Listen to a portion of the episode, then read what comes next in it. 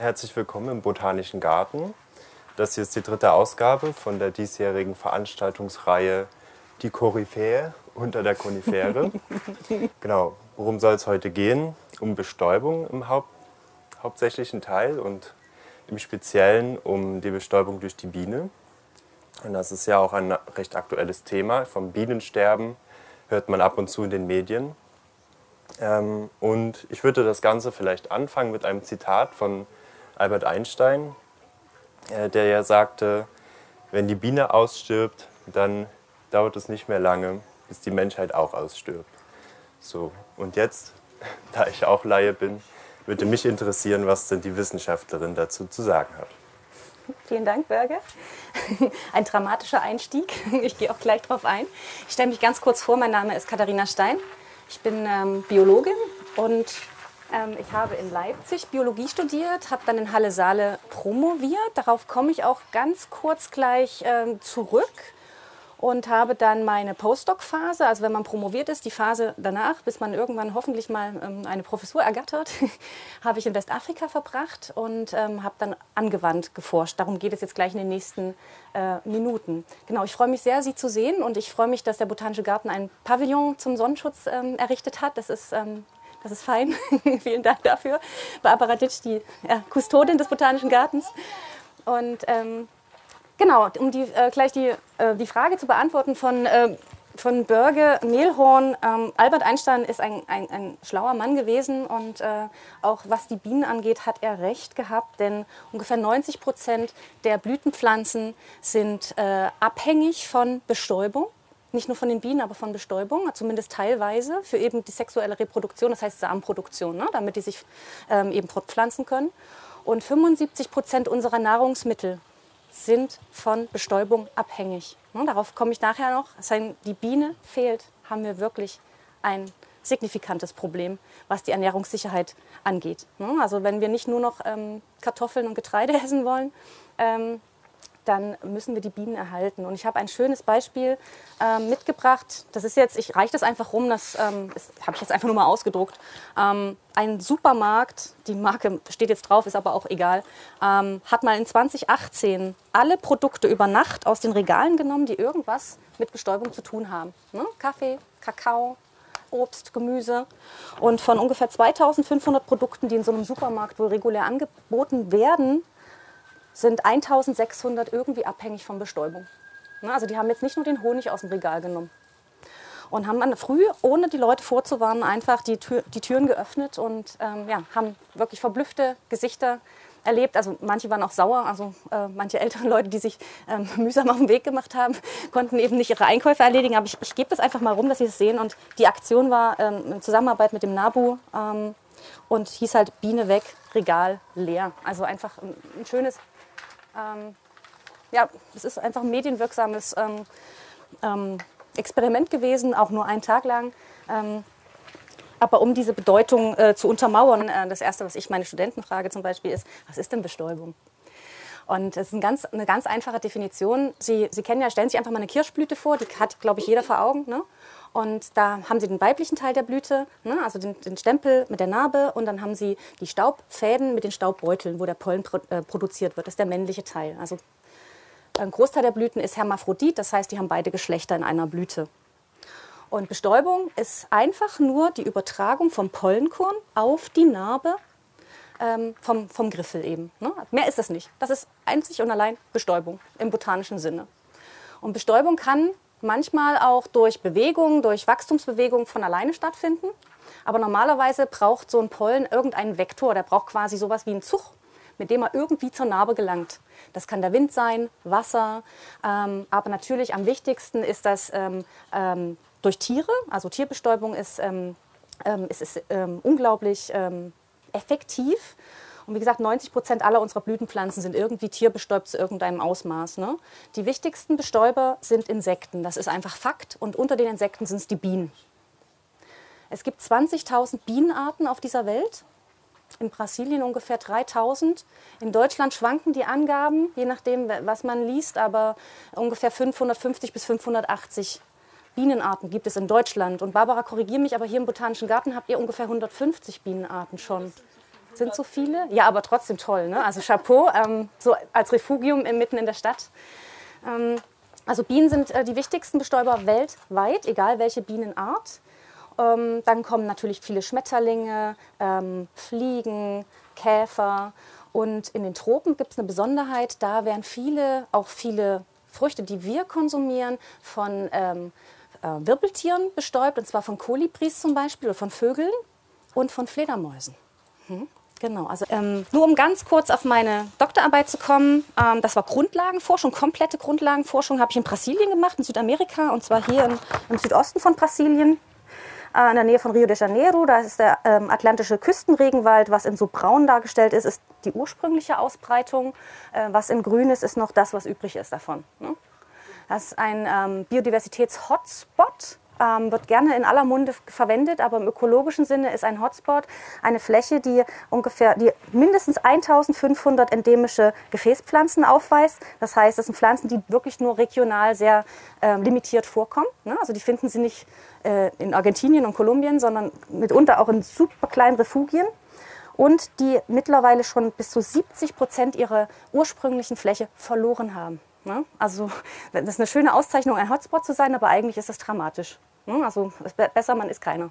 Es gibt 34 Hotspots mittlerweile, ähm, die ausgewiesen sind. Madagaskar natürlich, ähm, die Regenwälder Westafrikas und so weiter. Dort habe ich gearbeitet im Regenwald und habe äh, mir zwei Pflanzenarten angeguckt. Eine musste jetzt hier leiden, aber die, wird, die darf wurzeln und hat eine zweite Chance. ähm, und zwar mit Nematanthus. Das ist eine das gehört zu der Familie der Gesneriengewächse. Usambara-Veilchen haben Sie bestimmt alle auf, auf der Fensterbank stehen. Sie können das jetzt zugeben, aber äh, müssen Sie auch nicht. Und jetzt fliegen mir meine Fledermäuse davon. Auf jeden Fall gehören die zur gleichen Familie, man glaubt es kaum. ja, also ich habe mir ähm, verschiedene Pflanzenarten angeschaut und aus der gleichen Familie wie die gehört auch ähm, die, die, diese, die heißt Bisleria, die so gelb ist, so kleine gelbe Blüten, gelb-weiß und im Vergleich dazu eine, die so schön pink ist und die hat so ganz äh, tubuläre Blüten, also ähnlich wie die. Und es gibt eine tolle es gibt ein tolles Konzept in der Bestäubungsökologie, da war ich als Studentin total begeistert von, das nennt sich Bestäubungssyndrome. Das heißt, je nachdem, wie die Blüte ausschaut, na, welche Farbe hat die? Wann blüht die? Blüht die nachts? Duftet die? Hat die Nektar? Ähm, kann man bestimmen, wer wo potenziell als Blütenbesucher oder sogar als Bestäuber vorbeikommt. Ne? Das ist das Konzept. Und diese Blüte sagt, hier kommt ein Kolibri. Erstens, wir sind in Südamerika.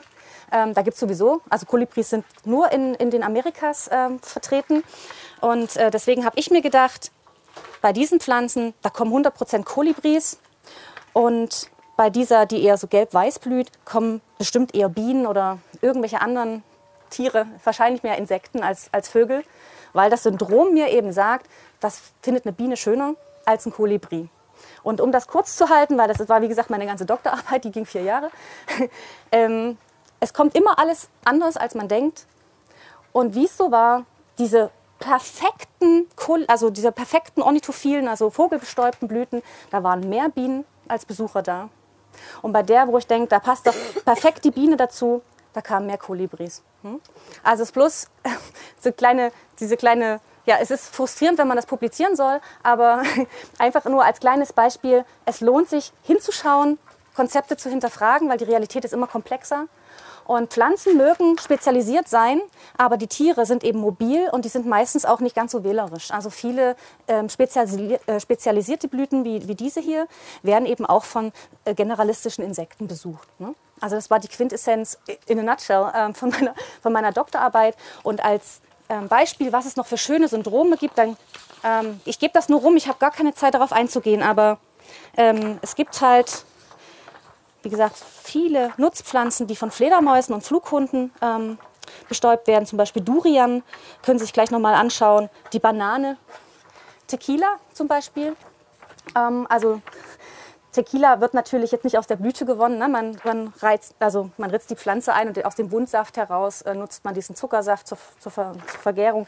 Aber die Pflanze an sich ist äh, Fledermaus bestäubt und auch genau Durian. Das gebe ich mal rum, das können Sie sich einfach mal anschauen. Und ähm, hier sind noch ein paar niedliche, andere niedliche Fotos. Ja, ich gebe einfach mal was rum. Und es gibt auch, nur damit Sie ähm, so als Aha-Effekt, es gibt auch nicht fliegende Wirbeltiere, die zufällig als Bestäuber agieren. Das sind kleine Nagetiere und auch Beuteltiere, zum Beispiel in Australien, die da auf den, auf den Eukalyptus- und äh, Protea-Gewächsen ähm, ja, langsausen, haben ganz, die haben ganz lange Schnauze, denn ähm, die haben eine lange Zunge und mit der langen Zunge kommen die eben in tief in diesen tief verborgenen Nektar ran. Und wenn man eine lange Zunge hat, die manchmal 150 Prozent länger ist als die eigene Körpergröße, also da wäre meine Zunge jetzt drei Meter oder sowas, dann muss man die auch irgendwo verstauen. Ne? Und deswegen haben diese, schauen Sie sich mal die kleinen Kerle an, das ist total niedlich, deswegen haben die auch so ein langes Rost rum. Ne? Um, also erstens angepasst, um mit dieser langen Schnauze in die Blüten reinzukommen, in die Blütenstände. Gleichzeitig muss die Zunge auch irgendwo hin. Ich gebe es einfach nur mal rum. Und damit springe ich schon, weil die Zeit eben äh, nicht dazu da ist, hier meine Standardvorlesung zu halten. Äh, okay. Gehe ich mal weiter. Und zwar hatte ich dann promoviert und habe ein Angebot bekommen äh, als Postdoc und bin vom Regenwald und Kolibri bestäubten Pflanzen gesprungen nach Westafrika in die Savanne, also viel, viel trockener als mir lieb ist, ehrlich gesagt, und zur Bienenbestäubung. Ne? Also ich hatte nicht viel Ahnung von Bienen und mittlerweile hat sich das etwas gebessert. Und ähm, ich konnte auch kein Französisch, ähm, hat ja Portugiesisch in Brasilien irgendwie. Ähm, ja, also man muss als Wissenschaftler nicht nur Forschung betreiben, man muss auch die ganze Infrastruktur drumherum mitmachen. Die Sprachen, die Kultur und ähm, da gehört noch viel mehr Kompetenz dazu, als, ähm, als man immer denkt. Und ähm, ich habe dann von 2012 bis 2017 aktiv in Burkina Faso gearbeitet. Ähm, das müssen, Sie müssen sich auch nicht schämen, wenn Sie nicht sofort wissen, wo das liegt. Das wusste ich zum Glück, also auch nicht bei der Ausschreibung. Also wir sind hier in Afrika, hier ist der Westen und das liegt südlich von Mali und nördlich von Ghana und Côte d'Ivoire. Hm? Also das habe ich hier so rot indiziert. Ähm, beim Human Development Index, also es ist ein Index ähm, über die Entwicklung dieser Länder, das sind 189 Länder äh, gelistet. Burkina Faso ist auf Platz 185. Ne? Also es ist ein bettelarmes Land. Wie viele in Westafrika? 80 Prozent, 70 bis 80 Prozent der Bevölkerung lebt von ruraler Landwirtschaft, Subsistenzlandwirtschaft. Was heißt, was die anbauen, essen die auch auf und brauchen das auch. Ne? Extrem ähm, anfällig auch jetzt für den Klimawandel natürlich, wenn es Dürren gibt oder wenn's, ähm, wenn diese Heuschreckenplagen kommen. Und deswegen ist die Landwirtschaft dort wahnsinnig wichtig. Und ich habe mich ähm, jetzt nicht um Tomaten und, und Paprika gekümmert, wäre auch spannend gewesen. Ich habe mich um sogenannte Cash Crops ähm, gekümmert. Und zwar sind das ähm, Feldfrüchte, die angebaut werden für den Export. Und Burkina Faso war mal der Welt oder der größte Baumwollexporteur von, von ganz Afrika. Wurde jetzt abgelöst durch Mali, äh, aber ist immer noch an Platz zwei. Und ich habe mich eben auseinandergesetzt mit Baumwolle und mit Sesam. Hm? Weil das sind einfach die Sachen, die bauen die an, damit sie eben Geld gewinnen, wenn sie mal ähm, generieren für Arztkosten, Schulgeld und so weiter. Ne? Also nur, nur vom Feld in den Mund klappt nicht. Also auch da ähm, braucht man ein bisschen Geld. Und ähm, man glaubt es kaum, bei einem Land, was wirklich ähm, Top 2 ist äh, für ganz Afrika an der Baumwolle, am Baumwollexport. Es war nicht bekannt, welchen Beitrag Bienenbestäubung für die Ernte oder für, die, für, den, für den Ertrag dieser Feldfrüchte hat, von Sesam und von Baumwolle. Es gibt in der Literatur sehr, sehr unterschiedliche Angaben. Äh, manche Studien zitieren 60 Prozent Selbstbestäubung, was da heißt, da muss, da muss keine Biene kommen, da muss kein irgendwie ähm, Bestäuber kommen.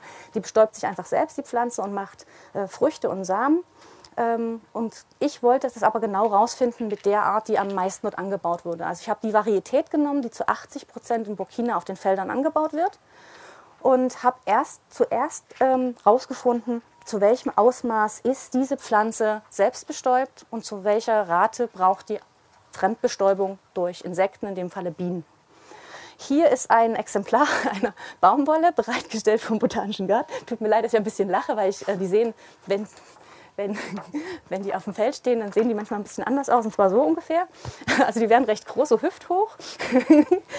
Oder gut, es gibt viele Arten, manche klettern ja auch. Hm, ja. Und ähm, zunächst einmal schaut man sich diese Pflanze an und versucht, die zu verstehen. Denn als Bestäubungsökologe muss man genau wissen, äh, wann muss man ins Feld gehen, um was zu beobachten oder was zu manipulieren. Und Baumwolle hat äh, wunderschöne Blüten. Ähm, das ist an Tag 1. Das hat so eine cremig-weiße ähm, Blüte. duftet auch ganz leicht. Die öffnet sich 6.30 Uhr, wenn es geregnet hat, dann eine halbe Stunde später. Und ähm, dann ist die quasi funktionell. Also das ist, man hat bei Baumwolle nur einen Tag, um irgendwas zu machen als Bestäubungsökologe. Tag zwei ist sie eigentlich noch schöner, dann ist die sogar, dann ist die rosa. Die wird rosa über Nacht. Aber die öffnet sich nicht mehr, die bleibt geschlossen.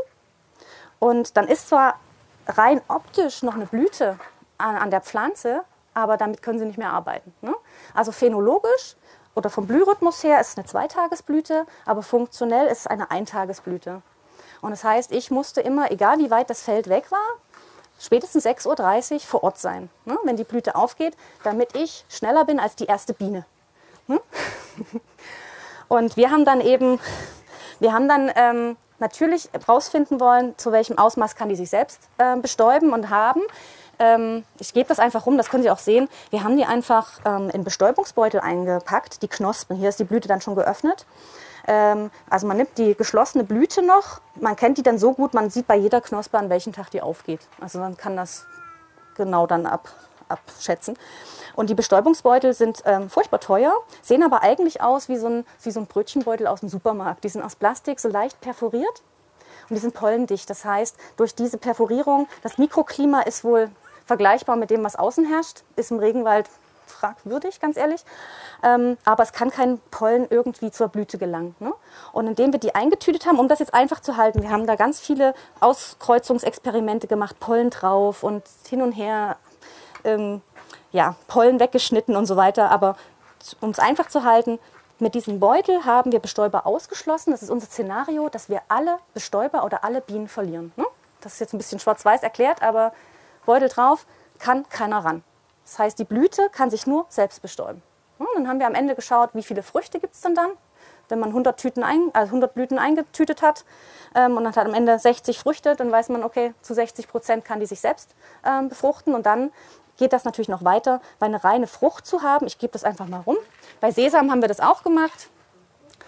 Ähm, die reine Frucht an sich ähm, sagt noch lange nichts über die Qualität aus. Ne? Wir haben die Quantität, das ist schön. Ich weiß dann, wie viele ähm, Früchte wir haben durch Selbstbestäubung. Ich weiß auch, wie viele Früchte wir haben durch Auskreuzung. Ne? Also wir haben natürlich dann auch Blüten offen gelassen, wo eine Biene Zugang hatte. Und haben am Ende, und hier wurde es vom Botanischen Garten freundlicherweise bereitgestellt, äh, mal ein paar Früchte von, von der Baumwolle. Ähm, und am Ende haben wir das gewogen weil die Bauern bekommen das Geld, also für, ihren, für den Anbau, da kommen dann die Baumwollfirmen daher und das wird schlichtweg einfach nur gewogen. Also die kriegen, das Einkommen wird nur über das Gewicht ermittelt. Also ist es wichtig, wie viele Samen da drin sind, weil die wiegen. Und ähm, wie viel Fasern da sind, die wiegen nicht viel. Ne? Also die Faserindustrie, die Textilindustrie, die schaut sich dann noch an, wie die Fasern, wie lang die sind, verzweigt, machen wir nicht. Aber der, für den Bauern ist es wichtig, dass diese Frucht so schwer ist, wie geht. Ne? Und das haben wir eben verglichen mit Blüten, die von Bienen bestäubt wurden und mit Blüten, die eben das Szenario haben, ähm, also selbst aus Selbstbestäubung resultieren. Ich gebe das, ähm, geb das mal rum, das können Sie sich mal, ähm, mal anschauen. Sie fühlen das auch, wenn Sie das mal so ein bisschen durchfühlen. Das ist wie kleine Erbsen oder wie so eine kleinen Böhnchen, die da drin sind. Das sind die Samen von der... Genau, Börge hilft mir, das ist nett von dir. Also, ich war jetzt so weit, dass wir herausgefunden haben, zu welchen, zu welchen Prozentzahlen Baumwolle und Sesam selbst bestäubt sind. Da muss ich auf meinen Spickzettel schauen. Und zwar ist die, die Selbstungsrate ist tatsächlich sehr hoch bei Baumwolle, bei dieser Varietät, die ich genutzt habe, und zwar 61 Prozent. Das ist für den Bauern gut. Denn egal was passiert, wie degradiert die Landschaft ist, er hat erstmal Früchte und kann die verkaufen. Ne? Also wenn man jetzt mal ökonomisch denkt. Bei Sesam waren es 20 Prozent, die sich ohne Bestäubung einfach Früchte bilden. Ne? Wenn wir aber Bienenbestäubung hatten, dann hatten wir einen Anstieg vom Gewicht oder von diesen Früchten um 62 Prozent bei Baumwolle. Und bei Sesam hat sich das Gewicht verdreifacht. Ne? Also das, ich habe es auch gleich monetär noch aufgeschlüsselt. Ähm, die Zahlen werden Sie umhauen. Und wenn man das Szenario durchspielt, dass wir alle Bestäuber, alle Bienen verlieren würden, dann hätten die Bauern dort vor Ort mit den Gegebenheiten einen Ernteausfall von 37 Prozent in Baumwolle und bei Sesam sind es 59 Prozent. Ne, also das tut schon richtig weh. Und dann gehen wir noch weiter und zwar die reine, die reine Frucht. Und das das Geld für die Ernte ist schön, aber normalerweise benutzen die Bauern auch die, Saat, die Samen für, die, für das nächste Jahr zur Aussaat. Ne? Also die, die fummeln das raus, macht ganz viel Spaß, glauben Sie mir. Das haben wir natürlich auch gemacht. Jeden einzelnen, also Samen gewogen und so weiter. Und das Saatgut wird dann eben im nächsten Jahr ausgebracht. Und deswegen haben wir uns auf die, mal die Keimung angeschaut. Ne? Wie keimen die, wenn die aus Selbstbestäubung resultieren? Und wie keimen die, wenn die Biene vorher da war? Ne? Und da auch wieder ähm, krasse Zahlen, muss ich sagen. Ähm, wenn die Biene bestäubt hat, dann haben die Samen in der F1-Generation, also in der Folgegeneration, um 72 Prozent gekeimt. Und bei Sesam waren es 62 Prozent. Einen Ausschuss hat man immer, ne? das ist normal. Wenn jetzt aber die, die Blüte sich komplett nur selbst bestäuben musste und die Samen haben wir dann genommen zum Auskeimen, dann haben bei äh, Baumwolle nur noch 47 Prozent sind ausgekeimt, also weniger als die Hälfte. Und bei Sesam sind 1,81 Prozent aller Samen noch gekeimt. Das heißt, Sie können sich vorstellen, da haben dann 50 Kilo Säcke an Sesam, wird dort auf den Acker ausgetrieben und 2 Prozent, noch nicht mal 2 Prozent davon, keimt und wird wieder eine neue Pflanze. Ne? Da, da baut ja keiner mehr Sesam an. Ne? Also deswegen diese, ähm, auch diese Kaskade von dieser Auskreuzung oder Bienenbestäubung ist halt so signifikant. Ne? Und ich habe, weil ich das, ähm, ich komme auch gleich nochmal zu den Zahlen, weil das ähm, fantastisch, also ich mache es gleich, dann bleibt das stimmiger. Dann komme ich noch kurz auf die Bienchen. Ich habe ein paar Bienen äh, mitgebracht. ähm, da muss ich auch spicken, das habe ich natürlich nicht im Kopf.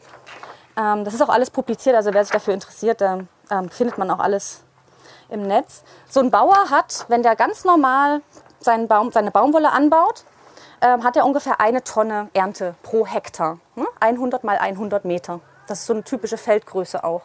Damit verdient er nach, äh, nach dem, was ähm, in Burkina damals bezahlt wurde, 2018, ungefähr 220 US-Dollar pro Hektar. Das bekommt er dafür. Da ist aber, da habe ich abgezogen, die, die Kosten, das Saatgut zu kaufen, ähm, Düngemittel und Pestizide. Die haben normal angebaut wie immer. Ich habe den Bauern nicht gebeten, irgendwas anders zu machen. Es sollte realistisch sein. Ähm, was ich nicht einkalkuliert habe, ist die Arbeitskraft. Ne? Also der Bauer, die, die Bauer, Bäuerin, die Kinder, alle, die mit mir auf dem Acker helfen. Ähm, die Arbeitskraft habe ich nicht kalkuliert, dann würde die Bilanz noch ganz anders aussehen. Also der kriegt eigentlich so 220 US-Dollar pro Hektar. Wenn wir alle Blieren die Baumwolle bestäuben, dort, dann hat der Bauer nur noch ähm, 600, ungefähr 600 Kilogramm Ernte pro Hektar und verdient nur noch 89 US-Dollar pro Hektar. Ne? Also von 220 auf 89, das ist signifikant. Und bei Sesam ist es noch schlimmer. Ähm, und vor allen Dingen Sesam ist Frauenarbeit. Die Felder gehören den Frauen. Das ist sehr, sehr aufwendig. Das sind meistens die schlechtesten Böden, ehrlich gesagt, die schlechtesten Standorte. Aber das wird den Frauen zugeteilt, als wenn hier hast du dein Feld, kannst was machen. Und ähm, für Sesam, weil es eben eine harte Arbeit ist, bekommen sie ungefähr 200 Kilogramm Ernte raus, verdienen damit 52 US-Dollar pro Hektar. Ne? Also, ne? Ähm, das Monatseinkommen, durchschnittliche Monatseinkommen in Burkina Faso ist bei 30 Euro im Monat. Also, ne, also deswegen 50 Euro verdienen ist schon besser als nichts. Wenn wir die Bienen verlieren würden, dann kann die Frau statt 200 Kilogramm pro Hektar nur noch 83 Kilogramm pro Hektar ernten und mit allen Kosten abgezogen, ohne ihre eigene Arbeits, ähm, ihren eigenen Arbeitsaufwand, verdient sie pro Hektar 1,80 Dollar. Und damit baut keiner mehr Sesam an. Ne? Also deswegen nur, dass diese Zahlen untermauern das, wie unglaublich wichtig diese Ökosystemleistung ist der Bienen, ne, die eben sogenannt gratis auf die Felder ziehen und dort die Bestäubung leisten. Und das ist das, was wir vermitteln wollen. Erhaltet die Savanne, erhaltet die natürlichen Systeme, wo die Biene lebt. Sesam und Baumwolle blühen vier bis sechs Wochen im Jahr. Aber was frisst denn die Biene für den Rest des Jahres? Ne? Die braucht ja auch Nektar und Pollen durchgängig und die muss, braucht Nisthabitate und so weiter. Deswegen ist halt unglaublich wichtig, überall auf dieser Welt die, die natürlichen Habitate zu erhalten, damit wir eben von dieser Ökosystemleistung profitieren. In dem Beispiel ist es die Bestäubung. Genau. Und jetzt wissen wir, dass die Biene wichtig ist, aber wir wissen nicht, welche Biene wichtig ist. Biene ist nicht Biene. Ich habe gesagt, 20.000 Arten. Ne? Und das äh, wusste in Burkina Faso auch keiner. Es wusste auch keiner, welche Bienenarten dort überhaupt existieren. Deswegen haben wir Bienen gefangen. Zwei Jahre lang. Wir haben äh, über 800 Fallen aufgestellt, sogenannte Pentraps. Ähm, Sie kennen ja sicherlich solche Plastikschalen aus dem, die sind ja jetzt Gott sei Dank verboten äh, ab nächsten Jahr, ne? aber diese, die man so beim bekommt, diese kleinen weißen Plastikschälchen, die haben wir angesprüht mit UV-Farbe in Blau, Gelb und Weiß. weil das sind die Farben, die, die für Bienen am attraktivsten sind. Das haben wir dann an so einen Holzpflock gepackt, also einfach nur ein Holzpflock, drei so eine Schalen dran. Das wird befüllt mit einer Salzlösung, mit einer gesättigten Salzlösung, ist sowas wie ein Konservierungsmittel, weil wir das drei Tage in der Savanne offen gelassen haben. Und, und ein bisschen, ein ganz kleines bisschen Seife rein, damit die Oberflächenspannung zerstört wird. Das heißt, wenn die Biene kommt, das klingt jetzt martialisch, aber wenn die Biene kommt, dass sie nicht erst noch schwimmt, stundenlang, sondern gluck, gluck, weg ist sie. Ne? Und Insekten, für alle, die, jetzt, äh, die das furchtbar finden, Insekten haben keinen Neokortex und da ist das Schmerzzentrum lokalisiert. Das heißt, was die Tierphysiologen uns beigebracht haben, ist, dass Insekten keinen Schmerz wahrnehmen können. Wir haben über 40.000 Bienen gefangen ähm, für die Wissenschaft und ähm, haben erstmal herausgefunden, welche Bienen existieren was macht Landnutzung auch mit den Bienen? Das halte ich jetzt kurz, da können Sie ja noch Fragen stellen, wenn Sie mögen. Also je nachdem, wie degradiert die Landschaft ist, sehen wir da schon Unterschiede. Ne? Und ähm, welche Biene besucht die Blüten von Sesam und Baumwolle und vor allen Dingen, wie effektiv ist eine Biene? Nicht jeder Blütenbesucher ist, ist gleich effektiv. Manche stehlen Nektar oder manche räubern einfach den, den Pollen weg. Ne? Oder andere sind effektiv, aber wenn man eine größere Biene ist, ist man vielleicht effektiver. Und das haben wir eben herausgefunden, auch sehr, sehr aufwendig. Ähm, die Methodik spare ich mir jetzt mal hier. Und wir haben herausgefunden, dass eine Wildbiene, äh, eine Langhornbiene, äh, kann ich Ihnen auch rumgeben, die heißt Tetralonia fraterna, ist eigentlich ganz hübsch, das kleine Kerlchen. Ähm, die, ist, ähm, die ist hier drauf, habe ich jetzt nicht mit, die ähm, ist in Brüssel im Naturkundemuseum, weil die so wertvoll ist. Genau, also diese Biene ist der effektivste Bestäuber neben Honigbienen, die äh, wild vorkommen in Westafrika, von Baumwolle. Und ähm, bei Sesam war es eher die Honigbiene. Ich gebe das einfach mal rum. Ähm, und weil mir das so wichtig ist, ich habe hier einen Kasten mit der westlichen Honigbiene. Wenn man von Biene spricht, spricht man von dieser Art. Welche Unterart das ist, weiß ich nicht, ähm, ist auch nicht relevant hier in dem Moment. Ähm, also das ist ein Kasten von unseren ähm, von genadelten Honigbienen. Wir haben für jede Biene von den über 40.000 haben wir GPS-Koordinaten. Wir wissen, wo wir die gefangen haben und wann. Na, auf dem Feld, in der Savanne, in welchem Monat, in welcher Falle. Und äh, riesen Datensatz, den haben wir ausgewertet. Und ähm, damit, das ist auch, das gebe ich einfach mal rum. Ähm, damit Sie auch mal sehen, dass es andere Bienen gibt, außer die normale Honigbiene, habe ich hier mal stachellose Bienen mitgebracht. Die sind so klein, die können Sie nicht mehr nadeln, die muss man kleben. Also mit Insekten, äh, entomologischem Kleber. Wahrscheinlich ist es auch nur normaler Leim, aber der wird teuer verkauft, weil man kann ihn wieder auflösen. Wenn man doch noch mal nachbestimmen muss, könnte man das von diesem Blättchen wieder runterlösen oder noch mal nachschauen. Also das sind kleine stachellose Bienen, die machen auch Honig ähm, wird in, auch in Westafrika, vor allen Dingen aber in Südamerika, wird auch dieser Honig vermarktet. Ne? Also das ist, das ist eine wichtige Wertschöpfungskette, dass man diese Bienen hat.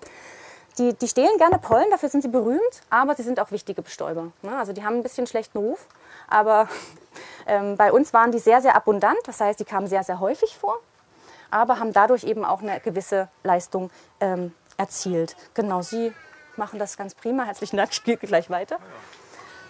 Genau, und da bin ich jetzt eigentlich zeitlich, wo, wo stehe ich denn? Björk, gibst du mir mal einen Input? Also wir stehen oh, okay, oh nein. da Dann, äh, und sollten mit Fragen beginnen. Genau, höre ich jetzt mal auf ähm, und freue mich auf, auf Ihre Fragen. Danke. Ja, das war ja schon ein schneller Abriss über eine sehr lange wissenschaftliche, oder nicht sehr lange, aber eine längere wissenschaftliche Karriere. Ich hoffe, Sie konnten folgen. Ähm, genau, und ich würde es vielleicht noch mal ganz kurz zusammenfassen. Wir haben angefangen mit Forschung in den Regenwäldern in Südamerika. Ähm, da ging es darum, vorherzusehen, welche Blüten von welchen Bestäubern bestäubt werden und sind dann gegangen nach Afrika, um relativ mh, hm, anwendungsbezogene Forschung zu ähm, haben wir von dieser relativ anwendungsbezogenen Forschung erfahren, wo es um die alltäglichen Probleme der dortigen Bauern geht.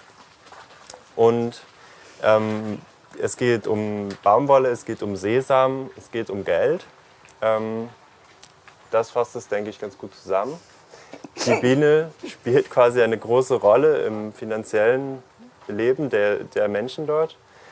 Und Jetzt bin ich gespannt auf Ihre Fragen. seien Sie mutig. Und wenn Sie Fragen haben, dann melden Sie sich kurz, weil wir zeichnen auf. Und ähm, es wäre gut, wenn Sie dann das Mikrofon sprechen können.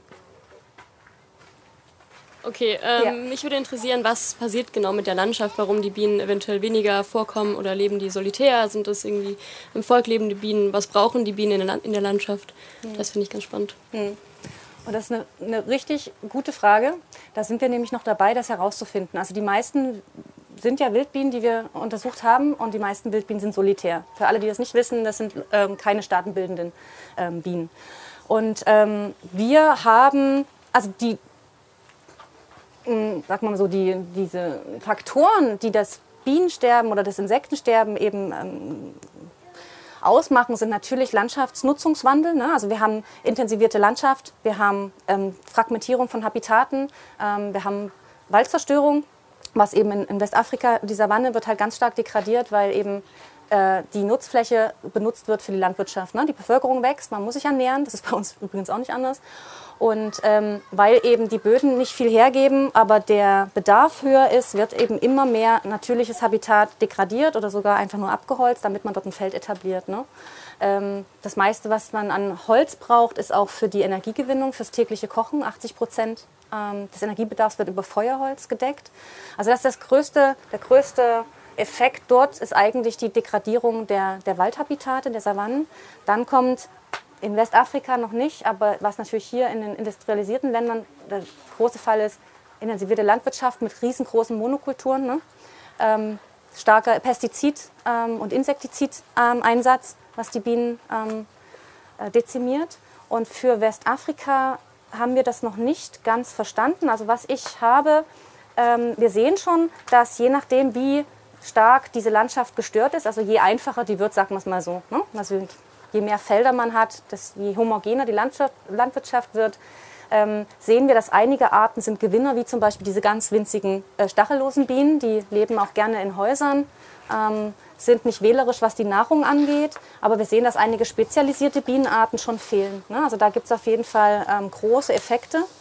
Und wir sind jetzt dabei, oder ähm, meine Kollegen vor Ort, seit, ähm, seit einigen Jahren, ähm, wir machen Netzwerkanalysen, das heißt, wir schauen, welche Pflanze oder welche Baumart, Bäume und Sträucher, äh, wird besucht von welcher Bienenart. Da sind wir jetzt gerade dabei. Ne? Es ist unglaublich viel Arbeit, dort stundenlang im Feld zu sitzen.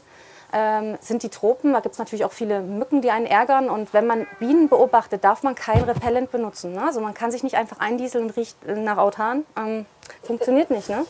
Das heißt, es ist wirklich aufwendig. Und da sind wir gerade dabei. Wir haben jetzt schon eine große Liste, welche Pflanzenart wird von wie vielen Bienenarten besucht, was bieten die an, bieten die Pollen und oder Nektar an und wann blühen die, ne? damit man eben auch diese, ähm, diese Nahrungs-, das Nahrungsangebot über, über den Jahresverlauf irgendwie mal abdeckt. Aber genau die Frage, äh, die wir noch nicht beantworten können, da sind wir tatsächlich noch dran. Ja, danke. Danke für die Frage und danke für die Antwort. Dann war hier vorne eine Frage. Ja.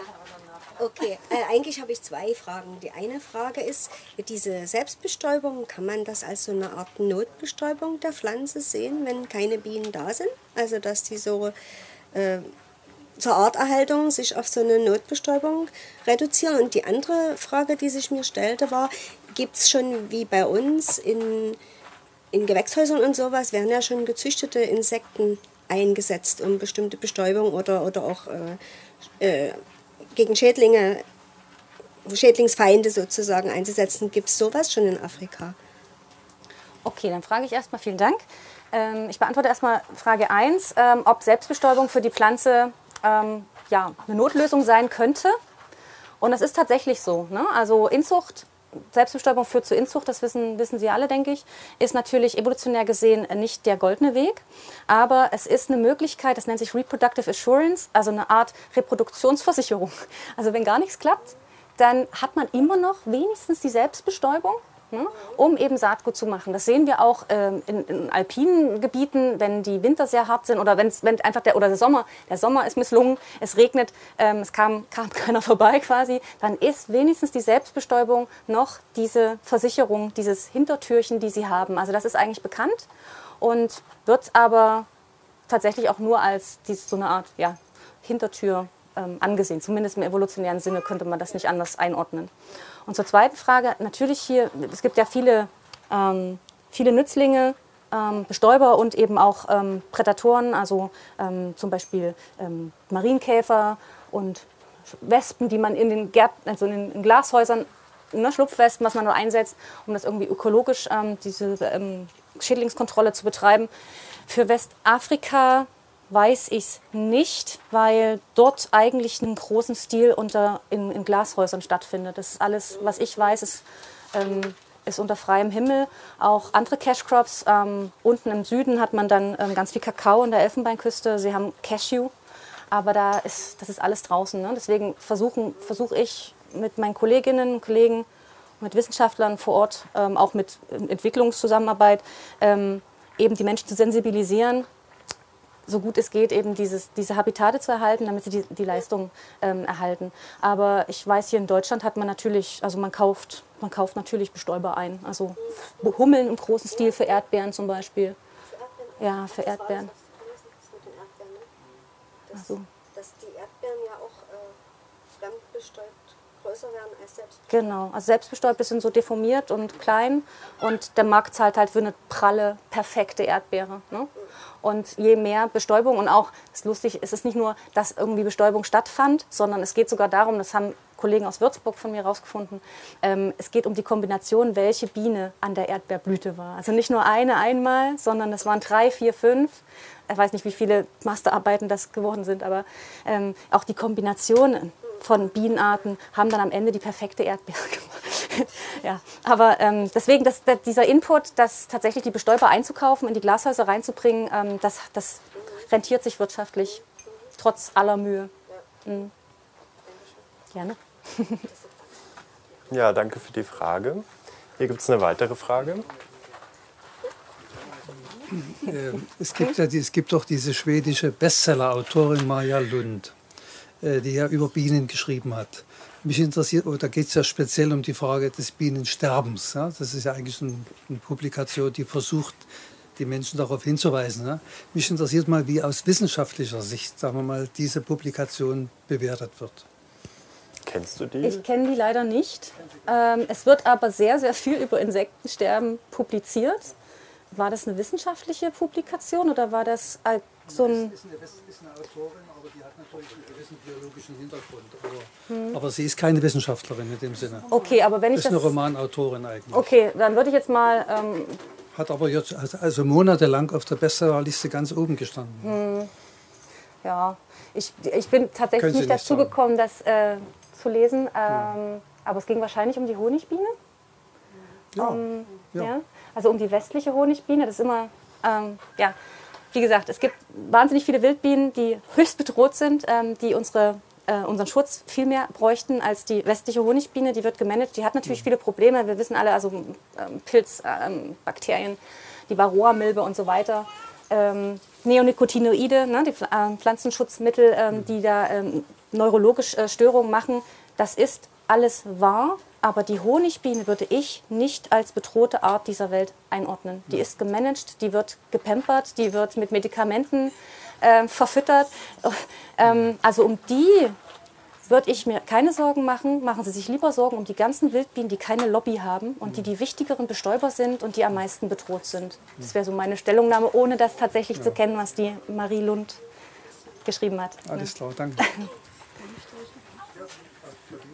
Ähm, äh, welche Chancen haben Sie denn, dass Ihre Forschungen auch wahrgenommen werden dort vor Ort? Hm, sind Sie von der DFG zufällig? Nein, leider nicht.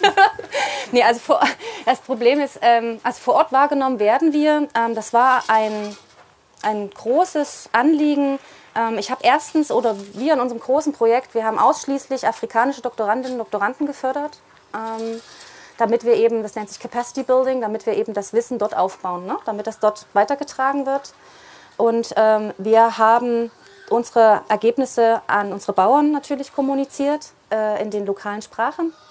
Äh, in Burkina allein sind das 60 lokale Sprachen, ähm, damit wir wenigstens auch was zurückgeben. Ne? Und wir haben natürlich Berichte ähm, angefertigt und in die Ministerien ähm, gegeben und wir sind auf Konferenzen ähm, tätig. Was jetzt der nächste schöne Schritt wäre, wenn wir Förderung hätten, die wir zurzeit nicht haben. Wir wollten Booklets machen, also kleine Informationsbroschüren. Mein Freund, der Bestäuber, da gibt es ein tolles Buch äh, aus in Kenia und sowas wollten wir für Westafrika machen. Ganz einfach erklärt. Das ist Comics. Ja? 80 Prozent der Leute sind alliterat. Ne? Und damit die auch, wenn sie nicht lesen können, das einfach verstehen können, äh, habe ich Kollegen, die haben auf Madagaskar Comics entwickelt, mit den Leuten zusammen. Wenn, da, wenn da der Baum falsch gezeichnet war oder die falsche Farbe, haben die das absolut nicht akzeptiert. Das musste wirklich so sein, wie es eben dort ist. Und dann ähm, mit diesen Comics kann man halt viel Wissen verbreiten auf einfache spielerische Art und Weise. Also uns fehlt tatsächlich die, die Finanzierung, um diesen Wissenstransfer vor Ort zu machen. Aber wir waren in den Schulen auch und haben kleine Workshops gemacht.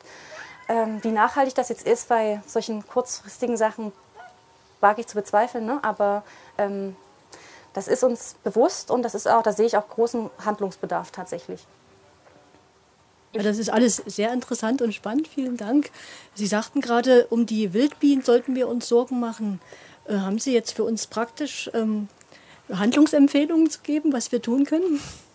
Ja, tatsächlich. Also das, äh, das habe ich nicht nur ich, sondern ähm, da gibt es ganz, ganz tolle ähm, Broschüren. Ähm, also nicht nur die botanischen Gärten ähm, publizieren das, auch der NABU zum Beispiel. Was Sie als erstes machen können, wenn Sie ein bisschen Grün haben, nehmen Sie einfach mal ein Bienen, eine Bienen, bauen Sie bienenfreundliche Pflanzen an. Ne? Lokales Saatgut, äh, keine gefüllten Blüten, ne? damit eben noch Pollen drin ist und nicht nur einfach es, es schön aussieht, wo die Biene aber nichts mehr findet. Ähm, lassen Sie einfach mal eine Ecke ein bisschen wüst in Ihrem Garten. Hm? Also wenn der Nachbar motzt, dass Sie zu faul wären, dann sagen Sie einfach, ich mache hier Insektenschutz aktiv, ähm, weniger mähen, ne? also Maat reduzieren und einfach eine Totholz Totholzecke mal lassen. Das sind Nisthabitate. Oder lassen Sie auch mal eine Brennnessel stehen, ähm, damit, damit man eben auch Nahrungsspezialisten, auch Schmetterlinge zum Beispiel, ne, unterstützt. Jetzt nicht nur an Biene gedacht. Und ähm, wenn man kann, einfach mal nicht so viel Boden versiegeln zum Beispiel. Ne? Also da, dass, dass die sich, weil der Großteil der Wildbienen sind Bodennister, 75 Prozent nisten im Boden. Ne? Ähm, und da einfach, ähm, das hat der Botanische Garten auch toll mit Sand- und Lehmmischung und auch viele Erfahrungen gemacht, was zusammenrieselt wieder und was klappt. Aber einfach mal so ein bisschen wegschauen und mal machen lassen. Das sind einfache Sachen, die kosten wenig und auch der Botanische Garten hat Saatgutpäckchen hier. Ähm, ich werde dafür nicht bezahlt, jetzt Werbung zu machen, aber es ist einfach nur, da wissen Sie, was Sie haben. Ne? Und das ist so einfach. Und da können Sie, können Sie ganz, ganz viel leisten schon ähm, für, für die Wildbienen ähm, mit wenig Aufwand und vor allen Dingen wenig äh, monetären Input. Vielleicht kann ich da von Seiten des Botanischen Gartens noch was anfügen. Äh, ein ganz wichtiger Punkt wäre auch beim Mähen darauf zu achten, nicht die ganze Wiese auf einmal, weil damit natürlich dann auch komplett in dem Moment sämtliche Futterpflanzen auf eins weg sind. Also äh, die Insektenkundler empfehlen schon Streifenmaat, dass man sozusagen seine Wiese in zwei oder drei längsgerichtete Streifen äh, aufteilt und die sozusagen immer mit so vierwöchigem Abstand etwa mäht, sodass die Tiere praktisch dann von der gemähten Fläche immer noch auf eine noch intakte überspringen äh, äh oder übergehen können. Und ein zweiter Hinweis dazu, wir haben zum Thema Wildbienen hier im Botanischen Garten einen Infopfad im Moment in Vorbereitung. Also kommen Sie einfach noch mal in vier Wochen wieder, da werden die Tafeln dann stecken und da sind zu verschiedensten Aspekten der heimischen Wildbienen interessante Informationen zusammengetragen. Danke, Barbara. Danke. Ja, ah, wir haben noch eine Frage. Sehr gut.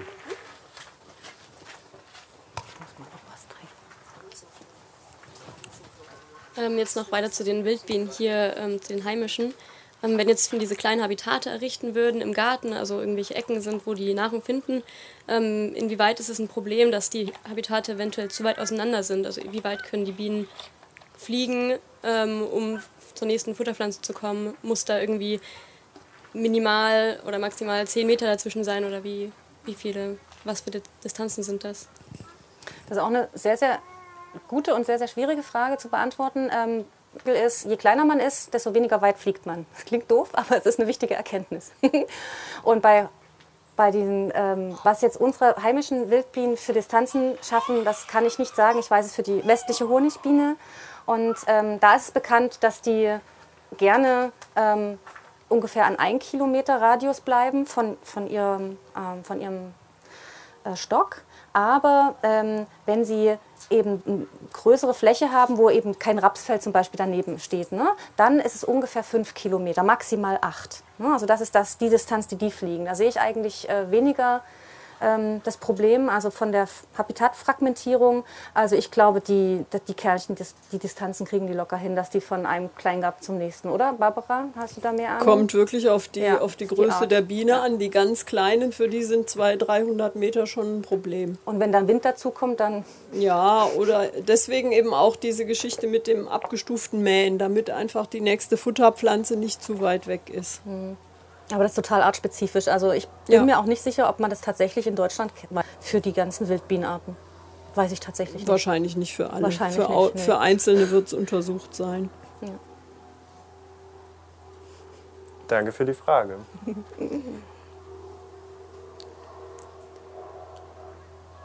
Haben Sie noch Fragen? Es wäre jetzt noch die Chance. Gerade haben wir die Wissenschaftlerin noch da. Vielleicht auch Fragen mehr noch zum tatsächlichen Forschungsgegenstand in Afrika. Noch eine Frage? Ähm, ja, zur Methodik, wie viele ähm, Blüten wurden da zum Beispiel mit den Beuteln ähm, versehen? Wie viele Stück waren das so? Also wir haben ähm, verschieden, das ist schwierig zu antworten, also für die Bestäubungsexperimente, wir haben sechs verschiedene Bestäubungstreatments gemacht. Ähm, also nicht nur Selbstdung und Auskreuzung, ganz verschieden. Ähm, und da war Minimum immer 100 für ein Dorf. Und ich habe das halt ähm, wiederholt an drei verschiedenen Standorten, auch um diesen Land, also Nutzungsintensität reinzubekommen. Das heißt, für pro, sagen wir mal, pro Dorf, ähm, pro Treatment, also 600, 600 Blüten. Und für die, ähm, äh, für die Effektivität zum Beispiel, also dass wir wissen, welche Biene ist wie effektiv, haben wir 300 Blüten, äh, 300 Blüten eingetütet. Das klingt wenig, aber das ist furchtbar aufwendig. Ähm, kann ich ganz- kurz erklären. Ähm, also man geht den Tag zuvor übers Baumwollfeld zum Beispiel, sucht eine Knospe, die am nächsten Tag geöffnet sein wird. Man weiß das dann irgendwann sehr, sehr gut. Das wird dann eben in diesen Bestäubungsbeutel eingepackt, markiert, weil ähm, das ist gar nicht so einfach, so eine markierte Blüte auf so einem grünen Baumwollfeld wiederzufinden am nächsten Tag. Und am nächsten Morgen, wie gesagt, um 6.30 Uhr ungefähr, geht man eben dorthin, sucht sich eine Knospe, wo man dann recht hatte, die, meist, die meisten sind dann leicht geöffnet, nimmt den Beutel ab, geht dort ein Stückchen weg und stellt sich so lange hin, bis die erste Biene kommt. Hm? Und das kann drei Stunden dauern. Und auch da, wie gesagt, kein, kein, äh, kein Mückenschutz oder so nehmen, man darf kein Parfum benutzen. Ne? Also das, das Geruch ist für Bienen extrem wichtig. Also man sollte so, so gut wie nicht da sein. Ja, ich hatte auch Studenten dabei, die haben tolle Outdoor-Klamotten angehabt, eine Knalle rot ist Quark. Ne? Also dann locken die, also das sind so Effekte, man muss quasi nicht da sein, so gut es geht. Ne? Also irgendwie grün und nach nichts riechen am besten. Und ähm, dann wartet man, dass die erste Biene kommt. Dann ähm, haben wir immer die Blüte schnell zusammen, zusammen gemacht, die Blütenblätter. Ne? Haben dann ähm, die Biene eingefangen. Dann haben wir die betäubt und dann kam die in, in Ethanol und dann wurde die Blüte wieder in diesen Beutel gepackt, damit keine zweite Biene rankommt. Das war jetzt nicht diese Forschung mit der Erdbeere, das wäre auch wieder was Tolles. Einfach mal machen, was ist denn, wenn zwei, drei kommen und vielleicht noch verschiedene Arten. Konnten wir alles nicht leisten. Aber Tü Blüte wieder eingetütet, wieder markiert und dann ist ganz oft auch passiert, dass bei diesem letzten Aspekt die Blüte abgebrochen ist. Ne? Bumm, weg war sie. Dann alles verloren. So steht, geht man zur nächsten Blüte. Und wir haben Tage gehabt, ich habe da mit meinen Feldassistenten im Feld gesessen.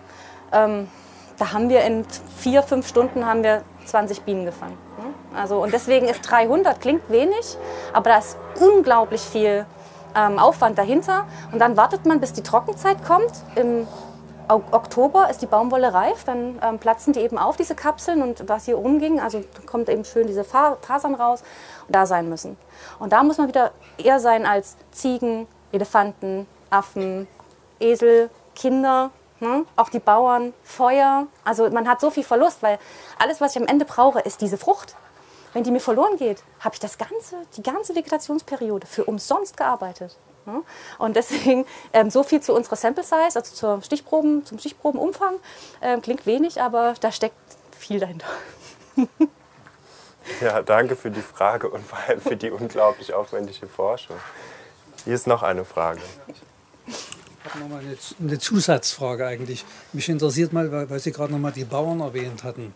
Äh, wie haben denn die Bauern, sagen wir mal, ihre Forschungsarbeiten begleitet?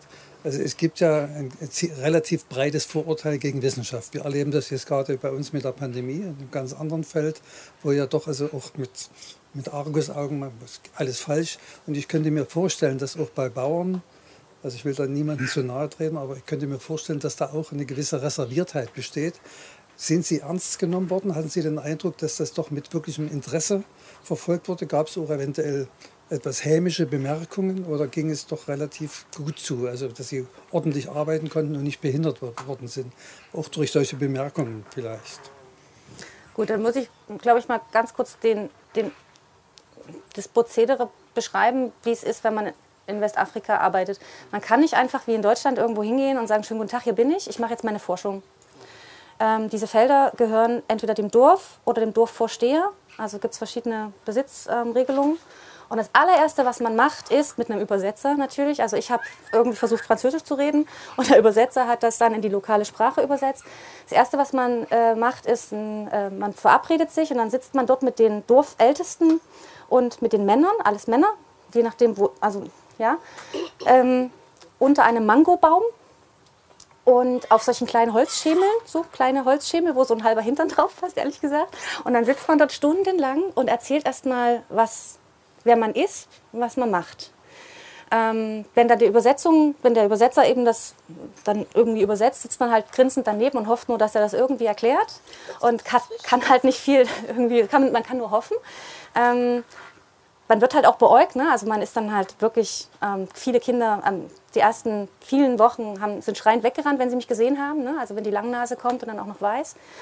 Und ähm, haben sich dann aber daran gewöhnt. Also es ist ein langer Prozess, um Vertrauen zu gewinnen.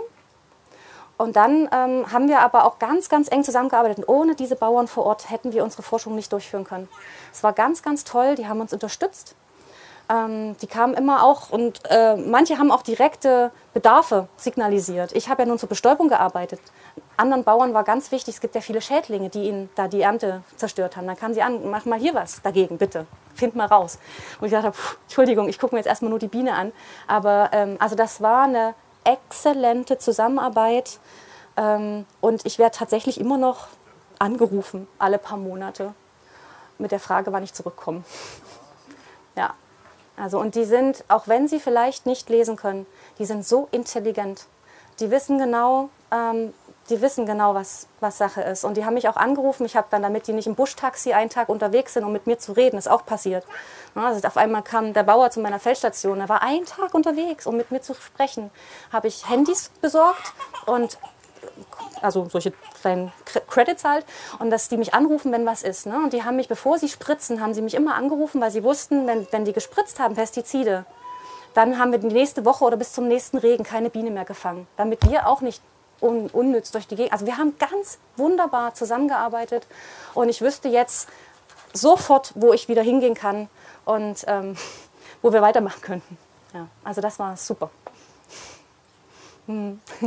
ja, vielen Dank für die Frage. Sehr interessante Geschichten, die du erzählen kannst aus Afrika. Mhm. Ja. Noch weitere Fragen? Ja, dann würde ich sagen, vielen Dank, dass du hier warst. Wir haben angefangen mit Albert Einstein, deswegen noch mal eine kurze Endbemerkung von mir, einfach nur um auszudrücken, wie mich das begeistert, dass man in der Botanik so unglaublich komplexe Systeme untersucht. In der Physik sucht man sich ja immer nur das Allereinfachste und das Allersimpelste Zeug raus, wo man das am besten sogar noch mathematisch beschreiben kann. Und in der Botanik hat man Systeme, die man nie irgendwie vorhersehen kann, aber trotzdem ist es dir gelungen, da belastbare Ergebnisse rauszuholen und das ist eine sehr, sehr große Leistung, die mit großem Aufwand äh, zusammenhängt. Und deswegen wollte ich einfach nur noch mal Danke sagen. Und danke, dass danke. du hier bei uns warst. Dankeschön. Vielen Dank für Ihr Interesse.